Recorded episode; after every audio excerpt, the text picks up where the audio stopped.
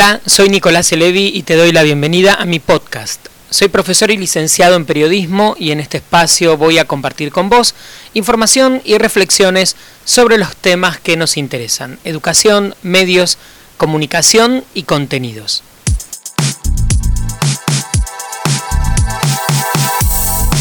Es octubre de 2020 ahora y esta vez te traigo un repaso en voz alta de lo que fue el comienzo de la pandemia este año en este diálogo compartido a través de mi cuenta de Instagram con amigos y estudiantes. Quiero recordarte cómo podemos estar en contacto. Me encontrás en Instagram, Twitter, Facebook y LinkedIn como arroba Nelevi, N-E-L-E larga I.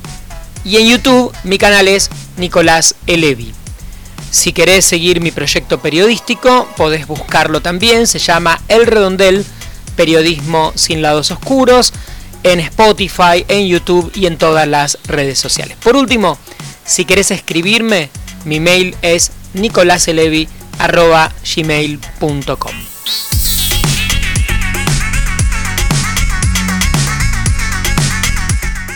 Bien, ¿cómo anda todo? ¿Cómo andan? ¿Qué cuentan una semana más que pasamos en, esta cuarentena que seguramente se va a extender en estos próximos días? Quedo mejor con anteojos, parece. Según la data que me, me dan por acá. ¿Cómo los lleva el encierro? ¿Están divertidos, aburridos? Saludos desde México. ¿Qué parte de México? Bueno, aquí saludos desde Buenos Aires. ¿Cómo está todo por allá por México? ¿Está mejor, más ordenado? La situación del COVID y en general el cuadro, ¿cómo anda todo por allá por México? Crisis, dice Vero Gargano.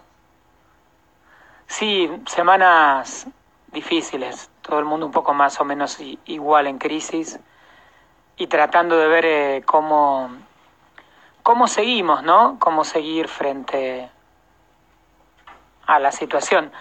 Ahí nos cuentan que están en Villa Hermosa, estado de Tabasco, al sureste del país sureste de México.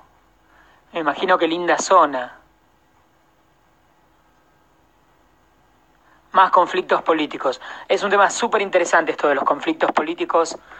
Eh, acá en la Argentina está bastante tranquilo, ¿no? Pero cuando uno mira un poco el panorama en, España, en México, en Estados Unidos y en algunos otros lugares, eh, hay bastante revuelo político ¿no? entre oficialismo y oposición, gobierno y, y las oposiciones, se arma bastante lío.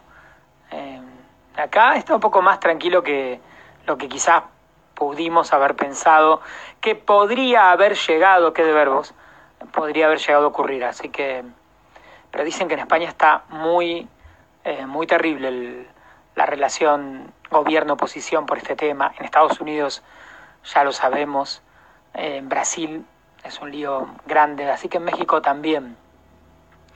Seguramente muchas críticas al presidente Manuel López Obrador, Andrés Manuel, que dicen que tardó en aplicar la cuarentena. Y acá estamos discutiendo si hay que avanzar en la cuarentena o no. Ahí está llegando Antonella, Rodrigo. Gracias por sumarse al vivo. La idea es una hora conversar sobre los temas que nos llamen la atención en estos días, temas que nos parezcan interesantes. Si acá es preocupante que esté tan calmo, no, bueno, tan calmo político. Yo no me parece mal que esté relativa, eh, es una opinión, ¿no?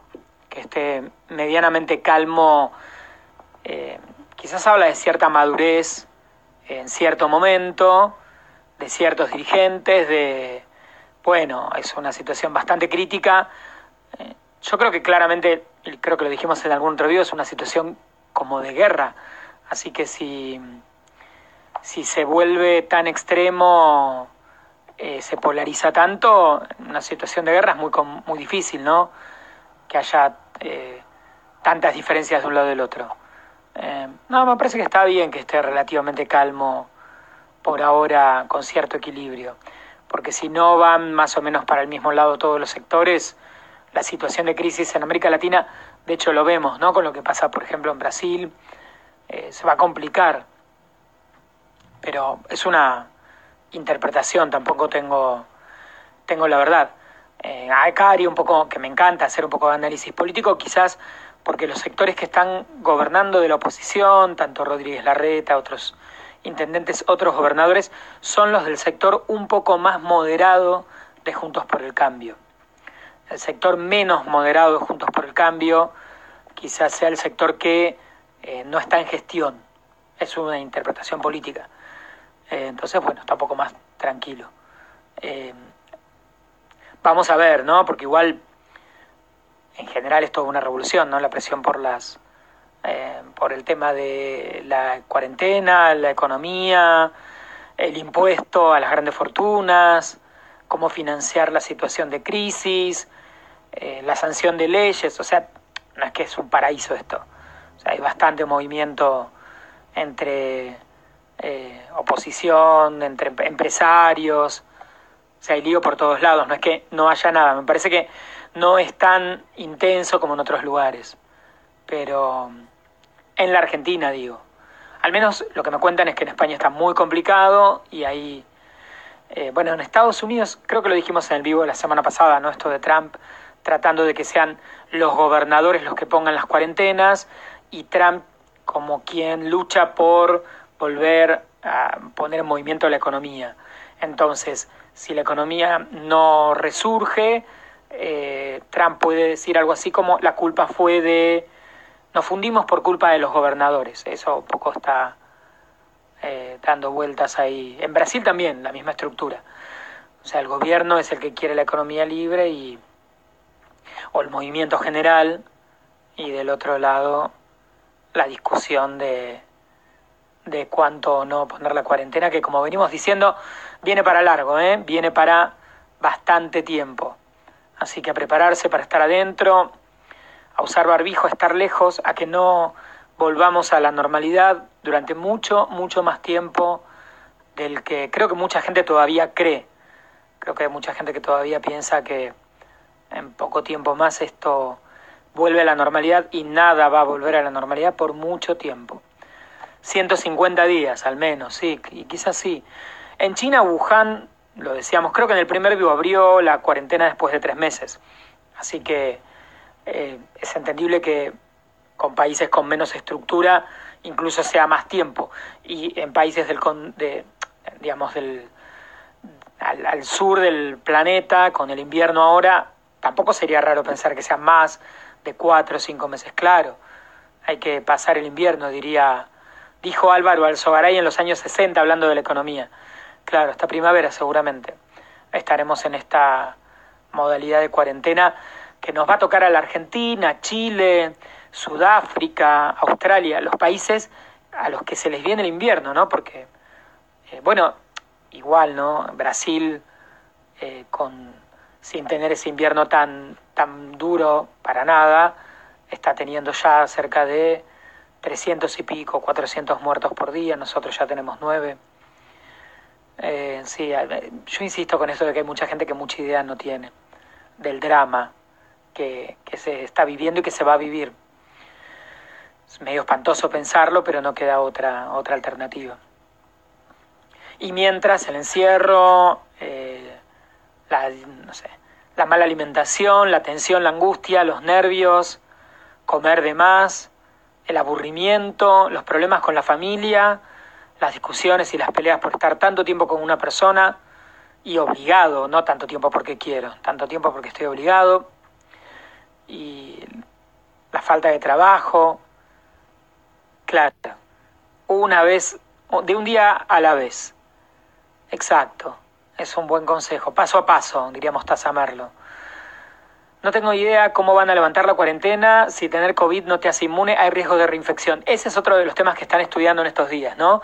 La posibilidad de que eh, hay, hay, dos opciones frente a los virus en general. Algunos dan cierta inmunidad de por vida, por ejemplo el sarampión, o por ejemplo la gripe, ¿no? Que uno es inmune eh, hasta que cambia la cepa del virus, una mutación que en general es anual. Y si lo que vamos a tener es una inmunidad muy corta de 30 días, 60 días, eh, significa que va a haber recontagios. y mientras no haya ningún tipo de vacuna, el panorama eh, no nos hace pensar que esto vaya a cambiar demasiado. Tenemos dos psicólogos en la sala, Verónica Argano, ahí está Rodrigo Reynoso, ambos profesionales de la salud, y todo el tema de miedo, incertidumbre, eh, claro, y ahí estamos todos ahí, nadie escapa, tampoco los psicólogos, absolutamente todo el mundo tiene miedo, incertidumbre y no se puede más que tenerlo, más que pasarlo. Angustia, tristeza, eh, bueno, lo, que venga. Y tratar de hacer algo para bajar un poco todo eso, ¿no? Que dependerá de cada persona, lo veníamos hablando en, en encuentros anteriores. Dormir un poco más, hacer más actividad física, mirar series, cocinar, redescubrir a ver qué es lo que uno eh, qué es lo que uno puede hacer que le, le entretenga, le resulte o lo, lo distraiga un poco, al menos. Y el sentimiento de empatía, que acá plantea Rodrigo, esta capacidad de ponernos en el lugar del otro, que es tan difícil para alguna gente que, que claramente esto se enseña, ¿no? La posibilidad es una capacidad que se desarrolla. Y hay mucha gente que no tiene nada de eso. En general solamente se ve el ombligo y pensar en el otro, si no hubo una familia, una escuela, gente que nos ayudó a eso, es re difícil para mucha gente más que pensar en uno mismo. Eh, así que bueno, hay que, hay que ir viendo qué es lo que podemos ir haciendo. Eh, y mientras tanto, muchos de los que estamos acá seguramente y de los que vieron, están viendo este vivo, lo van a ver después, si están con conexión a internet y tienen un celular, uno podría inferir que hay una mayor comodidad económica o cierta contención, un hogar, pero hay tanta gente que está sin nada, sin recursos, sin ingresos, eh, sin trabajo, sin techo, que bueno, ahí se empieza a complicar mucho más. Por eso creo que es comparable a una situación de guerra. Eh, y en el medio acá estamos todos tratando de llevarla. Algunos contamos mal que mal con esto de llamar a un psicólogo, hacer una terapia. Eh, y tenemos más recursos para entretenernos. Y otros ni siquiera tienen tantos. Que eso también. Ni que hablar de la alimentación, ¿no? Eh, o del abrigo, va a llegar el invierno. Qué complicado, tiempo complicado. Pero bueno, a pesar de eso uno va. A veces también en el marco de todo esto, de todos estos momentos de crisis, eh, surge nuevas ideas, alguien experimenta algo nuevo, inventa algo nuevo, hace algo que nunca se animó a hacer. Por ejemplo, en mi caso, probar esto de los vivos. Nos ocupamos un poco de nosotros. A veces es una es un buen camino. Una guerra en la que no vemos al enemigo. Sí, es una buena definición. En muchas guerras tampoco se ve al enemigo, ¿no? El, enemigo real, pienso en la guerra de Irak, eh, eran drones. Las guerras tampoco se ve mucho a los enemigos. No sabes de dónde llegan, ¿no? Las de en los últimos 20, 30 años son guerras de aviones teledirigidos, bombardeos, de golpe te cae todo encima de tu casa. Tampoco sabes muy bien de dónde viene. Eh, qué sé yo, es una situación eh, totalmente impredecible. Que también tendrá que ver, acá que veníamos hablando de los gobiernos, a ver si se les ocurren buenas y nuevas ideas. Porque ante situaciones nuevas tiene que haber nuevas ideas. Eh, así que hay nueva manera de, nuevas formas de pensar cómo resolver esto. Porque todo cambió en serio. Así que si no se les ocurre científicos, pensadores, intelectuales, periodistas, psicólogos, nuevas profesionales, gente común, nuevas formas, nuevas ideas de tratar de resolver, estamos en el horno. Que creo que ese sería un poco el chiste, ¿no? Ver cómo, qué cambiamos a partir de esto. Me mandan un abrazo a la distancia. ¿Desde qué distancia? Stepper 92. ¿Cuál es la distancia? ¿En dónde estás? ¿Cuán lejos estás? ¿Cuán lejos están todos? todos en Buenos Aires, teníamos gente ahí en México, hay gente en algún, en algún otro lugar que no sea Buenos Aires. Está complicado. Hay que tomarlo con San Fernando. Bueno, tampoco es tan distante. 20 kilómetros. Yo estoy acá en el Congreso, kilómetro cero. Cerca del... En Palermo, Ciudad de Buenos Aires, Federico Becerra también. Todos los abrazos a distancia, dice Vero. Sí, nos abrazamos como... O no. Ayer hablaba con mi, con mi papá, que me decía, no puedo entender a la gente que... Bueno, cada persona piensa como puede. Mi papá decía, no puedo entender a la gente que eh, está más preocupada porque no puede salir a la calle, no se puede dar abrazos, si sabe que alguien puede morirse por eso. Decía en la, con un razonamiento bastante simple. Pero la gente que quiere correr, me decía mi papá, se puede morir, puede matar al otro, ¿qué importa correr? Eh, bueno, eh, la manera de pensar de mi, de mi viejo bastante simple en la, en la conclusión, muy rápida, ¿no? Eh, pero bueno, sí es verdad que hay gente que está recontra angustiada y en serio, porque eso es lo que demuestra muchas veces esto, ¿no? Que uno se siente como puede. Igual puede ser que mi papá diga que no se siente que lo procesa todo bien y no lo esté procesando para nada bien. Eh, ojalá el ser humano haya evolucionado. Venimos hablando bastante en los últimos vivos sobre eh, evolución.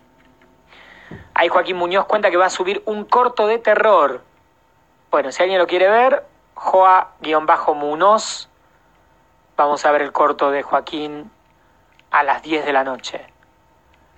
Sí, la lectura de mi papá, eh, retomo ahí lo que dice Rodrigo, dice, genio tu papi. sí, pero igual está muy angustiado. O sea, que quizás lo dice de la boca para afuera, pero me dice, estoy angustiado, pero no pienso salir, qué gente tonta. No se me ocurre, qué necesidad hay. Eh, no sé si, está, si lo dice y está convencido. Sé que lo dice.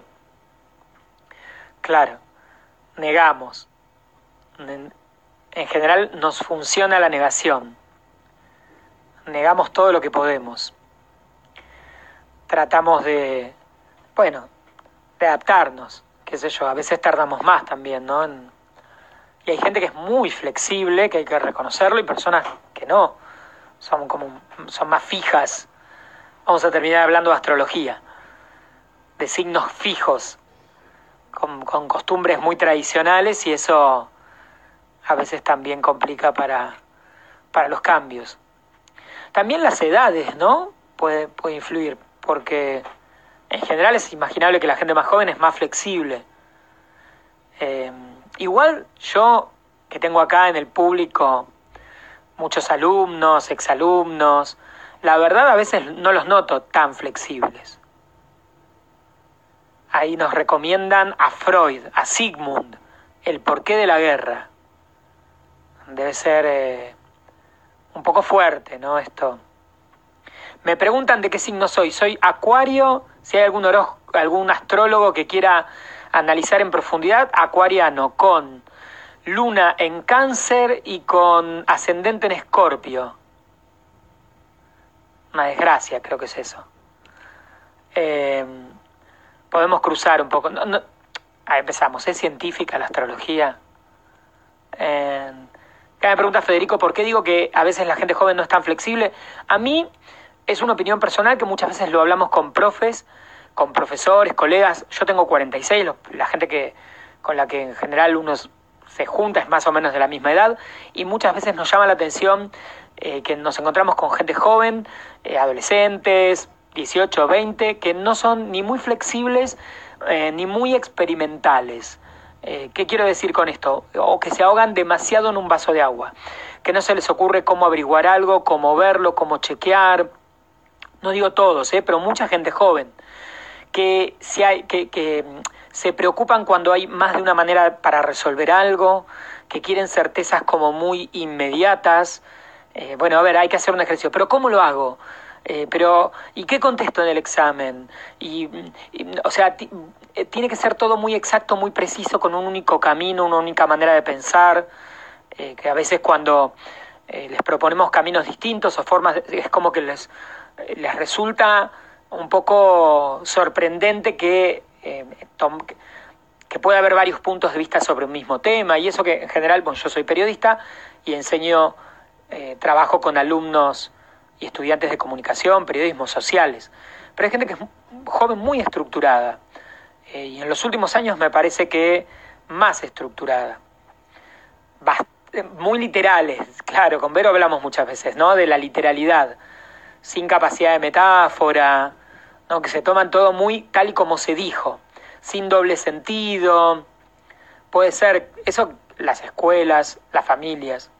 También hay otro tema que yo noto en lo personal, es que eh, creo que hay mucha gente joven muy obsesionada con los objetos, eh, que le da mucha importancia a, a los bienes materiales, que me parece que no sé si nuestra generación 20 años, 30 años atrás, 25, estaba tan tan preocupada por, por el objeto en sí, por el objeto tangible, no sé, por el celular, por eh, que se ponga en riesgo eso.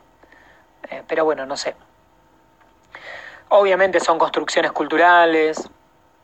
Tiene que ver mucho la concepción equivocada y fatalista del error. Eso también los docentes lo trabajamos todo el tiempo, ¿no? El miedo al error, a equivocarnos, el miedo a fracasar que desaprobar un examen. Tomé exámenes estos días y una alumna eh, me puso que ella eh, le había ido mal en un simulacro, casi llorando por hoy en día online todo. Tranquila, no pasa nada, es un examen, a lo sumo lo hacemos de vuelta. No, no somos mejor o peor por un nivel de exigencia muy impresionante.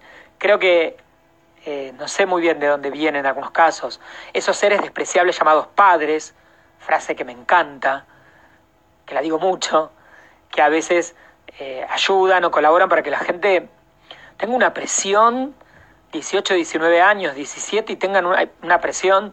También hay gente que no tiene ninguna, ¿no? Pero habría que ver si podemos encontrar eh, cierto punto ahí en el medio. Eh, la mayor parte de la vida fracasas. O no sale como pensaste que iba a salir. Entonces quizás tenés que estar preparado para eso. Y uno quizás, quizás esa sería una buena lectura. La gente grande puede ser que sea más flexible o tenga que ser más flexible porque aprendió a flexibilizarse a medida que nada salió tanto, tan igual como quería que saliera a los 18. Y la gente joven todavía no se adaptó a eso. Puede ser una lectura.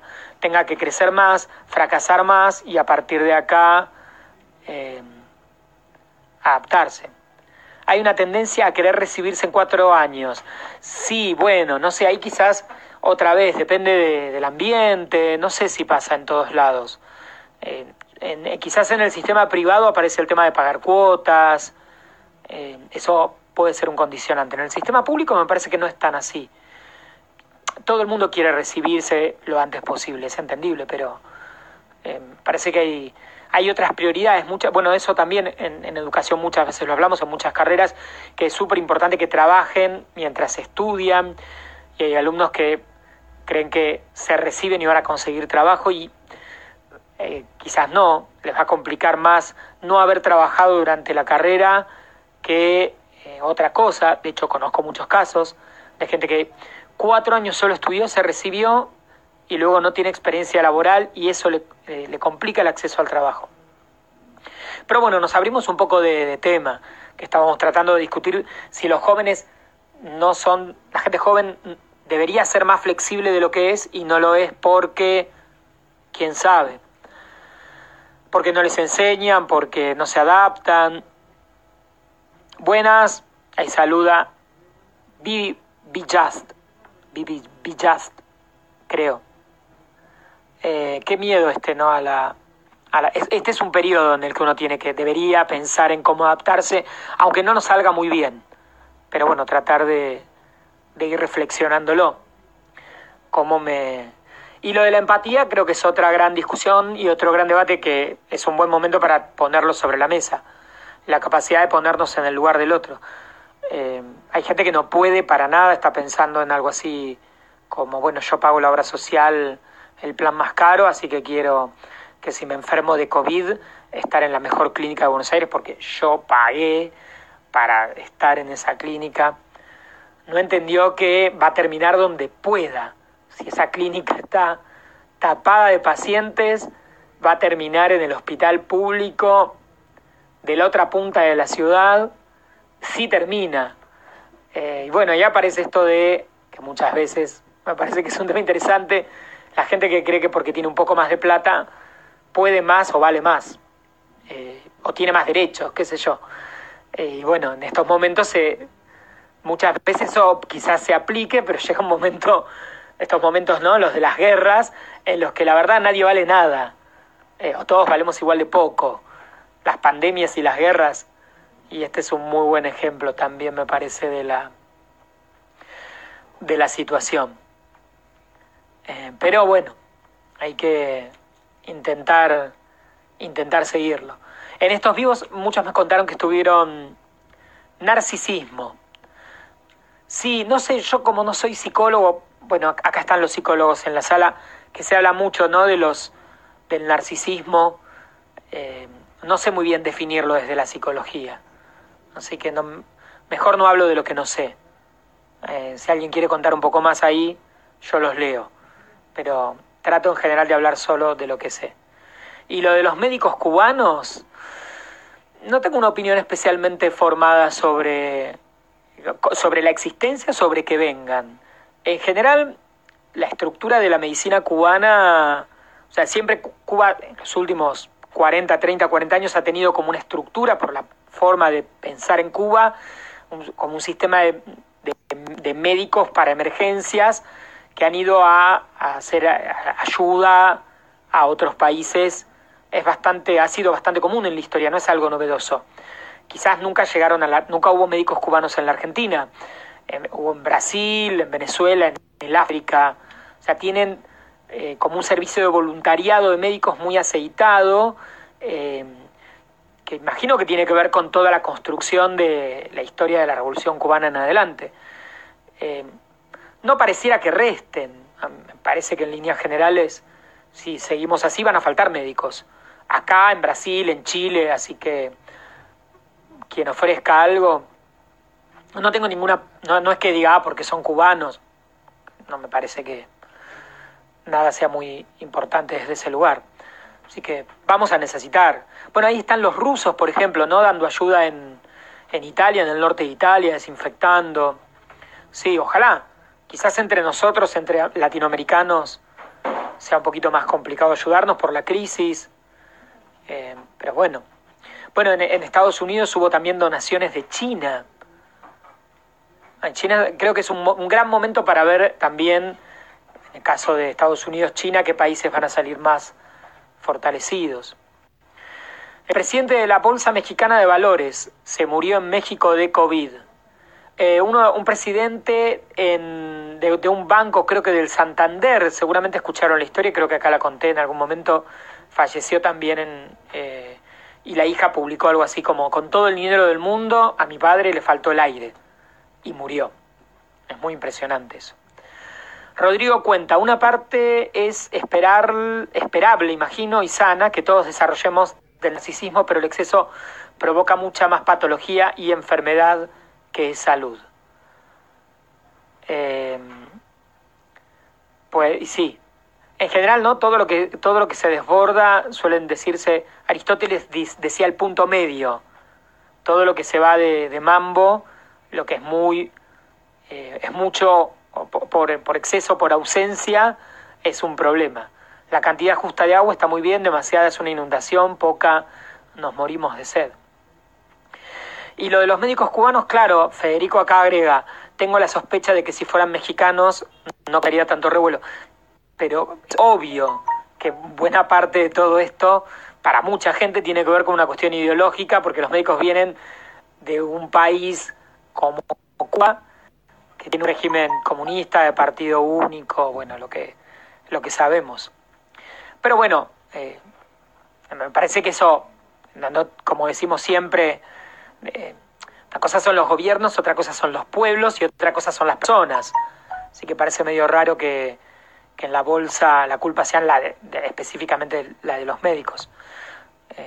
Qué sé yo. Esto es como creer que lo que puede hacer un estadounidense tiene que ver con eh, lo que piensa Trump o lo que pueda hacer un ruso tiene que ver con lo que piensa Putin o que cualquier cosa China tiene que ver con el comunismo chino, o sea, por, un poco lineal eso. Hay mucha gente que piensa así de lineal, ¿no?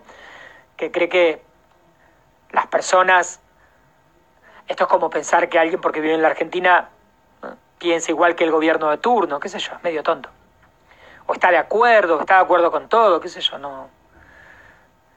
Eh, acá me agregan que el personal de salud se ha convertido en valor esencial, sin dudas. Bueno, son los comillas, comillas. Es una palabra que tampoco está muy buena, esto de soldados, porque, pero por la idea de la lucha, eh, sí, no importa quién. Y de hecho acá en la Argentina, que es un país en general multicultural, muy abierto, sobre todo acá en Buenos Aires, hay muchos médicos de distintas nacionalidades, no es raro. Eh, no es raro encontrarnos con gente de distintas nacionalidades. Yo vivo en Congreso, hay cantidad de personas de muchos lugares y mucha gente que eh, viene a estudiar posgrados eh, aquí a la Universidad de Buenos Aires, o universidades privadas, porque son muy buenos médicos del resto de América Latina. Imagino que quizás alguno alguna vez fue atendido en algún lugar, en alguna guardia, por un médico peruano, chileno, colombiano. Así que la verdad, específicamente de dónde son. ¿Qué está pasando con el COVID en Cuba? Yo lo último que escuché es que tenían varios casos eh, y que la situación era más o menos parecida al, resto de América Latina. No, escuché nada importado, sobre todo por turismo, que es como el movimiento de cruceros eh, y turistas, es imaginable. Pero había escuchado que era bastante parecido en proporción a la la cantidad de habitantes de la isla. Eh, pero bueno, eh, en general tengo entendido, otra vez, acá no me quiero meter en líos, pero tengo entendido que el porcentaje de profesionales en, en, Cuba, en la isla, muchas veces es muy alto, porque el sistema, más allá de que haya una libreta de racionamiento, o de que cueste comer comprar alimentos, o que las condiciones de vida no sean similares, muchas de esas personas tienen títulos de grado, incluso de posgrado, aunque no vivan en las mejores condiciones, porque sí el sistema eh, educativo es avanzado. Eh, entonces se da esa paradoja, ¿no? No tienen grandes condiciones de vida, pero sí tienen mucha formación porque eh, hay demasiadas, digamos, demasiadas posibilidades para el estudio en un sistema público más bien universalista. Ahí está Aldana, Cristian Caivano. ¿Qué haces, Cristian, tantos años? Hicimos radio hace muchos años juntos. Y sigue apareciendo gente. Bueno, ustedes entonces, pasando en limpio, siguen llevando la cuarentena como pueden. ¿Cómo llevan el tema del deporte, la actividad física? Vi el otro día un maratonista que corre alrededor de la cama. Yo empecé en esta semana, no sé si a alguien le interesa esto, pero el miércoles fue mi, como, mi momento de mayor crisis existencial, miércoles, martes, miércoles, mucho trabajo y empecé el miércoles, jueves a hacer un poco de actividad física, eh, siguiendo alguna videoclase de algo eh, y estoy un poco mejor. Me sobra la energía, es un problema cuando me sobra la energía. La tengo que desparramar de alguna manera. Saludamos a Cristian López. Bueno, Cristian Caivano, que está por ahí, que corre, es un runner. Debe estar complicado, Cristian, ¿no? En este momento, para vos que venís acostumbrado al, al movimiento, a las carreras, entrenando en casa, clases online con entrenadora personal, eso es buenísimo. Yo estoy haciendo lo que puedo, igual me siento un poco, un poco más fresco, un poco más, menos contracturado. Eh, leía por ahí en estos días en redes que mucha gente que está con los eh, con grandes dolores de espalda y cuello, eh, que quizás tenga que ver con todo, con, absolutamente con todo esto. Carolina Martínez Elevi, ahí está, también un saludo sumándose a la experiencia. En el caso de Carolina con los niños, ¿quién tiene hijos? Caro tiene mellizos, que está por ahí. Qué complicado con nenes chiquitos. ¿Quién está con nenes chiquitos acá? Para contar lo complicado que está, hacer un poco de catarsis. Una pelota de pilates, las pelotas de esas tipo fútbol, las grandes. Cristian tiene tres. Claro, ahí cuenta Cristian, otro Cristian, que es complicado correr en espacios reducidos, puede provocar lesiones, seguro. Y el otro Cristian que tenemos en la sala tiene un nene de 6, otro de 10, otro y de 12, no sé, niños, niñas. Qué complicado, sí, encima diferentes edades. Y deben estar on fire entre los tres. Qué complicado con chicos. Si a mí me parece que es complicado con, con mascotas, si yo noto que tengo a, la, a mi perra, Catalina, quizás algunos, está por ahí alguna foto de Cata que publiqué, muy despeinada, y yo noto que la perra está eh, distinta de tanto encierro porque no la estoy sacando tanto. Eh, y si yo estoy mal, bueno, ¿qué podemos esperar de los de alguien, de, los nenes, no? Que por eso es una situación re complicada. Y los padres en el, en el medio tu gata no te aguanta más a vos, Federico, me parece. Mi gata no nos aguanta. Claro, sí, pasa mucho eso, ¿no? Había, creo que un, editorial del, no sé dónde vi una foto, eh, alguien lo debe haber visto, un meme, era un gato como si fuera un artículo de eh, una... Eh, un artículo de un diario, ¿no? Y la foto de un gato. Y arriba decía, ¿por qué es tiempo de que termine la cuarentena? Firma un gato y la otra era un perro.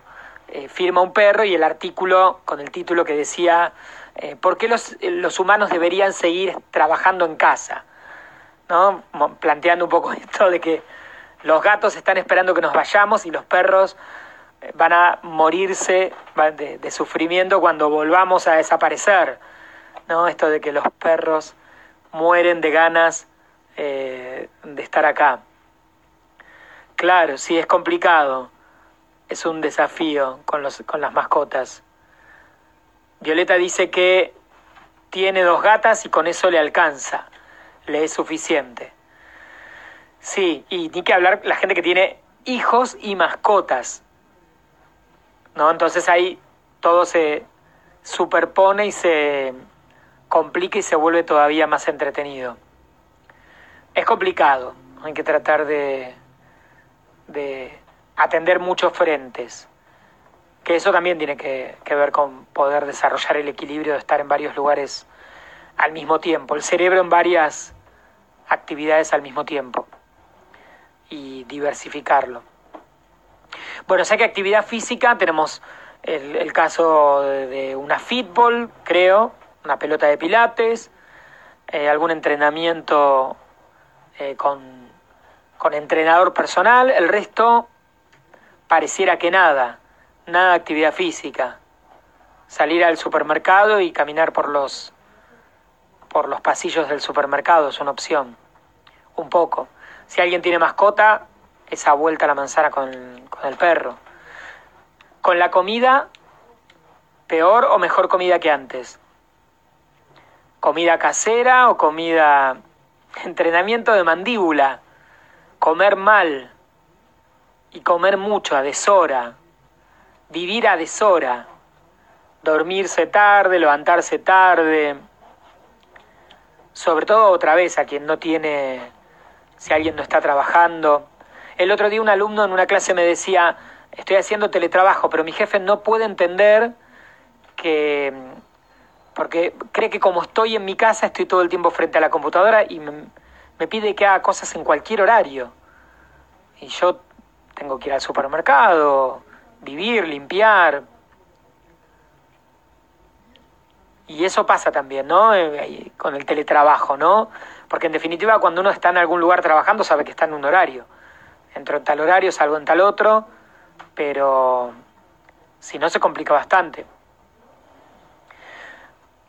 Sí, está todo muy caro, realmente está todo muy caro la verdura, acá nos cuenta Federico, que está comprando eh, lingotes de oro. por el precio de los productos. Sí, eh, quizás alguien si sabe cocinar bien puede ahorrar un poco, pero eso también hay que saber organizarse bien con la comida y ser bueno en la cocina para tratar de equilibrar qué como, cuánto, dónde incluyo proteínas y cómo eh, ahorro. Un kilo de papas 80 pesos. hay que comer legumbres, gente que dicen que es muy bueno. Ahí llegó la polaca. Comida rica e innecesaria las 24 horas. Es verdad que también, claro, un kilo de papas 80 pesos en Belgrano, en Palermo. Es impresionante. En algún momento eh, yo viví bastante ahí cerca del Alto Palermo y era muy impresionante los precios, ¿no? En, eh, yo vivía por Coronel Díaz y Honduras, no sé si alguien se ubica, y caminabas 10 cuadras, cruzabas la avenida Córdoba, menos de 10 cuadras, una verdulería, una carnicería tenía precios completamente diferentes. Increíble esa diferencia de precios que ocurre siempre, pero en algunos lugares eh, se nota mucho más. Bien, hay gente que ven baja de peso. Es un, también un buen plan, ¿no? Tratar de bajar de peso en el marco de la, de la cuarentena. Y hay gente que cocina todos los días. Es que hay gente que sabe cocinar. Y está bueno comprar eh, preparar, si uno sabe, se ordena bien. Eh, y si no, bueno. También, por otra parte, a, veces si uno tiene un poco de, poco de dinero, si uno compra algo, ayuda al comercio del barrio, a la roticería. Yo un poco eso también lo pienso a veces.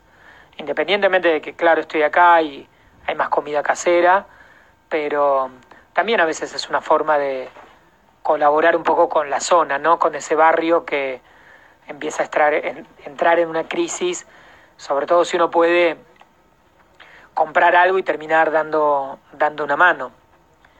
Eh, pero es verdad que la gente también en general tiene miedo porque no sabe qué va a pasar. Y estoy hablando de la gente que mal que mal sigue teniendo un ingreso, porque la gente que no está teniendo ingresos, y eso no, no, no, hay, no hay ninguna palabra para, para decir nada al respecto porque ni siquiera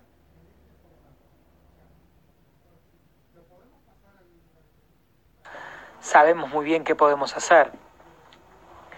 Sí, creo que va a haber mucha gente que va a tener miedo de ir a los restaurantes. Eh, va a tardar bastante en salir.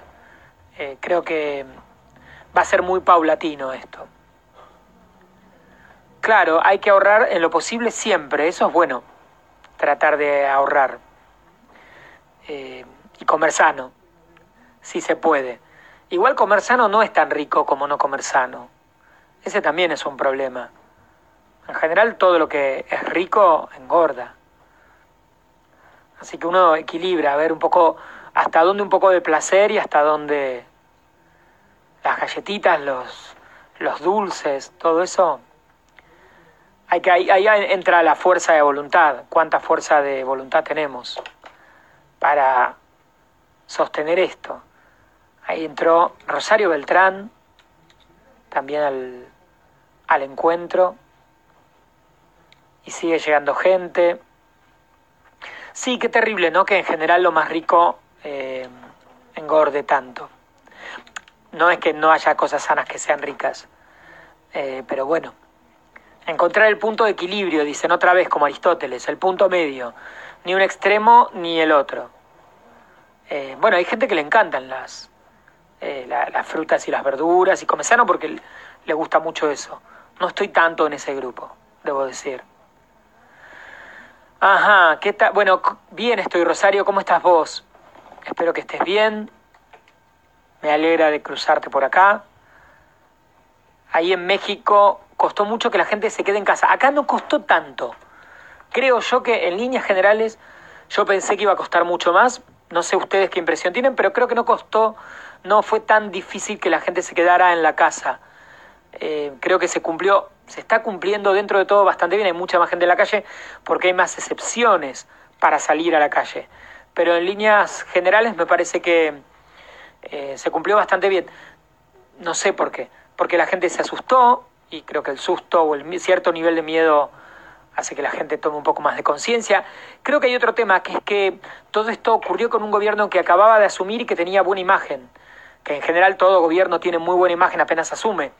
Eh, si le hubiera ocurrido el gobierno de Macri eh, un par de meses antes de terminar que el presidente tenía muy mala imagen, eso hubiera complicado. Pero Alberto Fernández acababa de asumir, está con una imagen todavía buena, natural, en general todos los presidentes tienen buena imagen en el primer periodo de gobierno y eso ayudó. Y de hecho, que todo, que, todo lo comunique él es lo que confirma, que hay mucha gente que estudia o es del área de comunicación, que es lo que confirma que, que el presidente, digamos que, que la comunicación tiene que pasar por el que tiene más peso en la imagen. Ahí. Eh, apenas me doy cuenta que te llamas Nicolás. Sí, Nicolás. Así me llamo. Eh, acá me dice Federico que en Cava no, que no se cumple tanto la cuarentena. Imagino que depende mucho de los barrios o de las zonas comerciales, eh, de, los horarios. Yo estoy en Congreso, que es una zona que tiene mucho movimiento y en general está bastante tranquila, pero cuando uno va a las avenidas y más movimiento hay. Igual es infinitamente menor al movimiento habitual, con lo que en, ese nivel... Ah, que en Cava sí y en el Gran Buenos Aires no. También hay algo, ¿no? Que es, eh, el Gran Buenos Aires es... Las veredas son más anchas, ¿no? Yo soy de zona sur, de Lomas, y quizás en Capital... Em, o sea, en Gran Buenos Aires hay más espacios, más abiertas las calles, eso también quizás algún día sea bueno pensarlo, ¿no? Eh, vivimos en ciudades, los que vivimos en ciudades tan grandes, no podemos estar muy lejos de la gente, no tenemos ni la opción. Quizás en otros lugares, en ciudades eh, con, más espacio, con más verde, con más plazas, eh, incluso se puede controlar mejor esto de la distancia social. Es más difícil. Pero bueno, yo estoy en un edificio. Entrar al ascensor, abrir puertas. quizás cuando uno vive en una casa si sale a la calle no toca absolutamente prácticamente nada. Hay una diferencia ahí, ¿no? También entre la, la situación de las condiciones. Pero me parece. Sobre esto mismo de la buena imagen política y la legitimidad del mandato de la cuarentena. Sí, Rosario, sobre esto mismo, ¿sigue el mensaje o queda ahí? No entiendo muy bien qué querés decir. Yo creo que hay una relación entre buen, un gobierno que acaba de asumir toma una decisión, como acaba de asumir, siempre suele tener, debe haber muchos informes y analistas, son bastante de sentido común, ¿no? Ah, no lo vi, no lo vi, perdón. Sí, debe haber, claro, informes eh, eh, bastante directos que hace que esto... Eh, o sea, un gobierno que es nuevo en general tuvo muy poco tiempo de tener errores, entonces siempre tiene apoyo y en general apoyo de sus votantes y de los que no lo votaron también. Hay una parte de, los no votantes que apoyan al gobierno eh, apenas asume, después esto se va desgastando. Así que le tocó un buen, en algún nivel un buen momento como para tomar alguna decisión y que la gente le dé un poco más de credibilidad. Pero es verdad que hay que ver cuánto tiempo se sostiene todo esto y como es muy la, la vida es dinámica, la política es dinámica, la economía es dinámica y esto también. Entonces también hay que ver cómo va siguiendo, porque todo en cualquier momento puede fallar. Desde la comunicación, que es nuestra área y lo que más uno sabe, hasta todo el resto, ¿no? ¿Qué más no va a funcionar como, como se esperaba que funcionara? Eh, claramente, ¿no? Si crece el número de fallecidos. Miren lo que está pasando con Trump, que está bajando eh, la imagen positiva.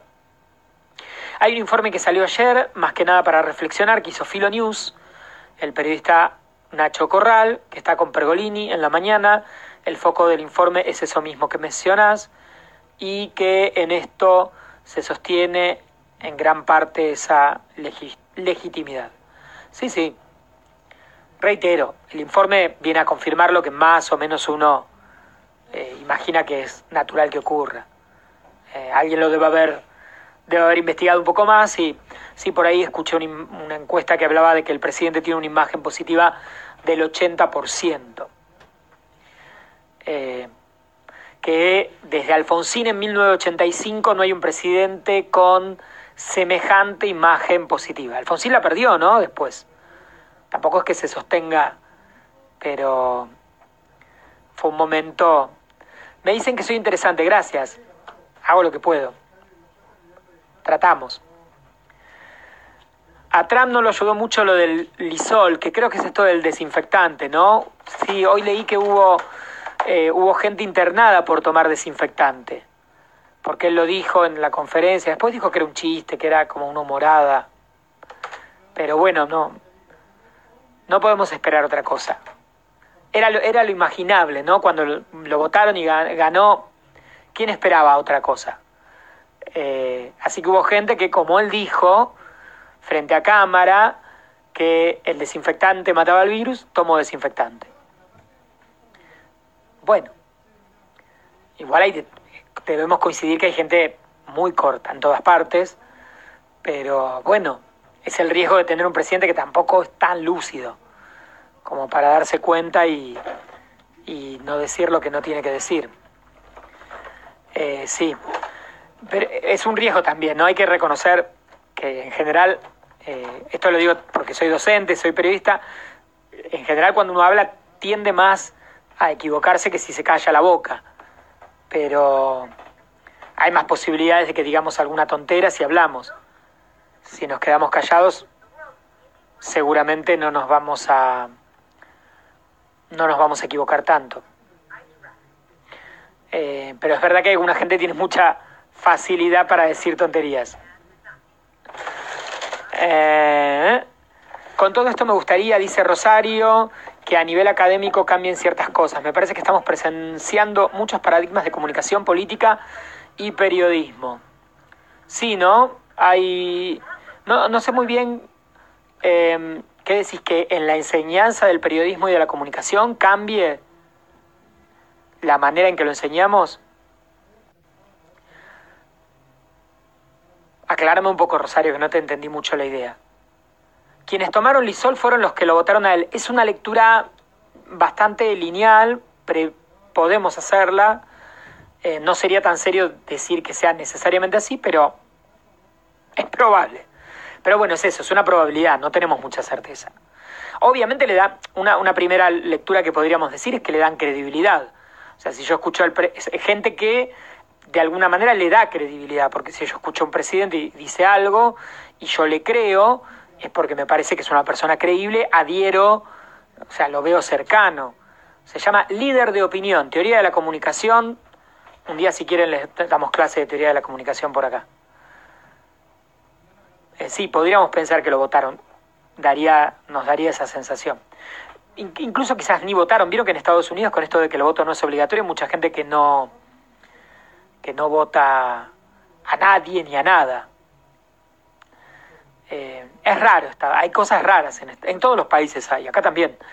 Pero estos días con esto de la gente que hace las manifestaciones, con esto de permitan que los, que los habrán visto esa, esa señora con el cartel que decía dejen que los débiles mueran. Es rarísimo. Eso es raro. Abran los negocios, libertad, libertad que los que se tienen que morir se mueran. Es raro, ¿no? No es muy común. Ahí me lo está reescribiendo el mensaje Rosario.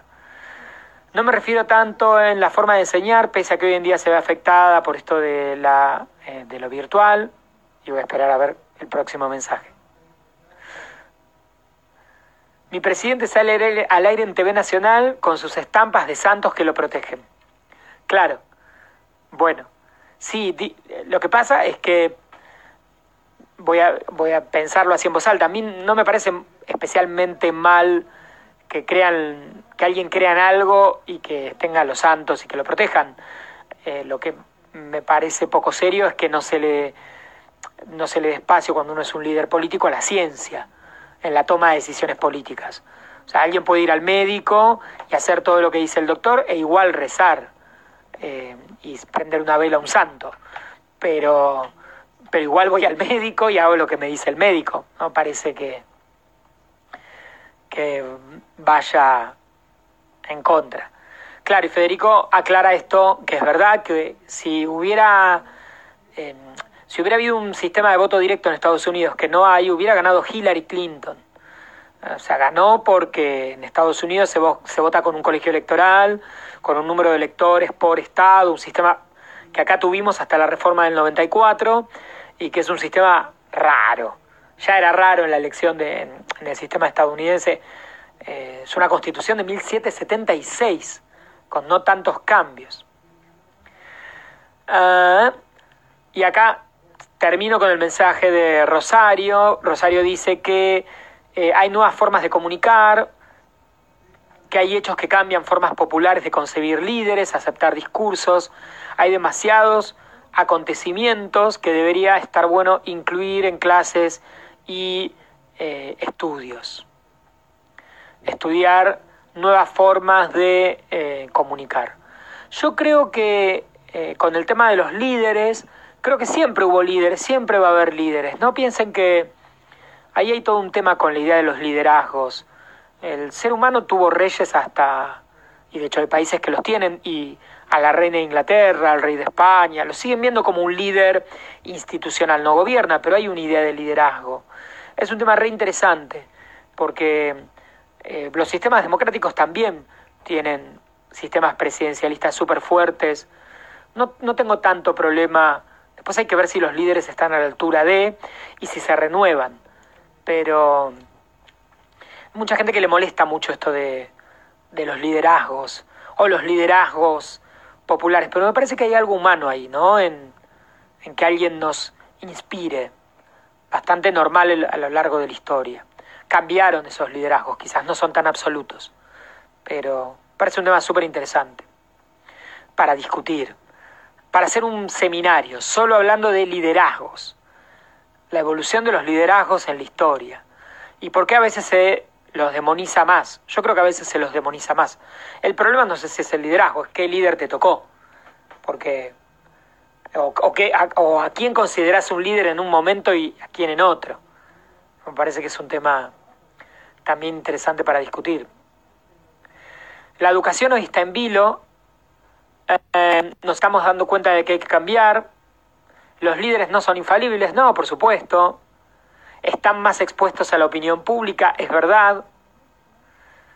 Creo que la educación hay mucho para discutir y hablar, incluso antes de la pandemia. Eh, la educación tiene que ir cambiando mientras la gente va cambiando y la realidad va cambiando. Macri los demonizaba, me dice Federico. ¿A quién demonizaba especialmente Macri?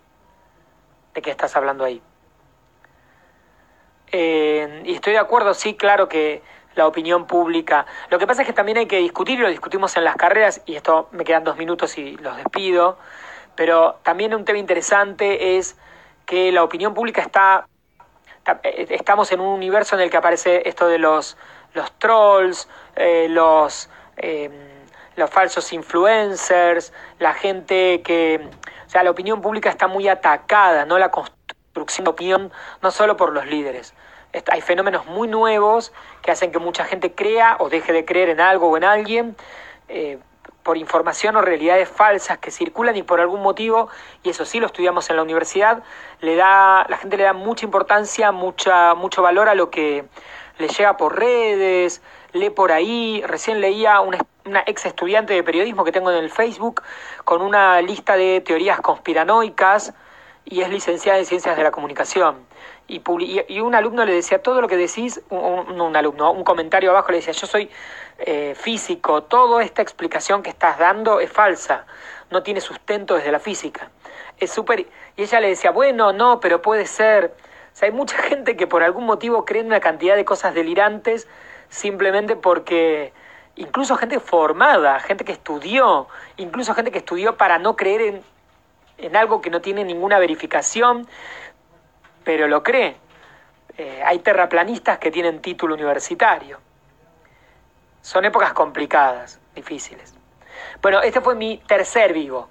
La semana que viene voy a hacer otro, eh, más o menos a esta hora. Así que si quieren se suman. Y voy a, tengo que planificar alguna entrevista, voy a sumar alguna entrevista también eh, con, con alguien más para charlar sobre temas diversos. Así que bueno, gracias por haber estado ahí.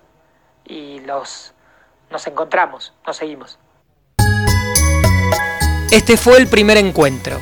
Te agradezco por estar del otro lado y estamos en contacto. Besos, Nicolás.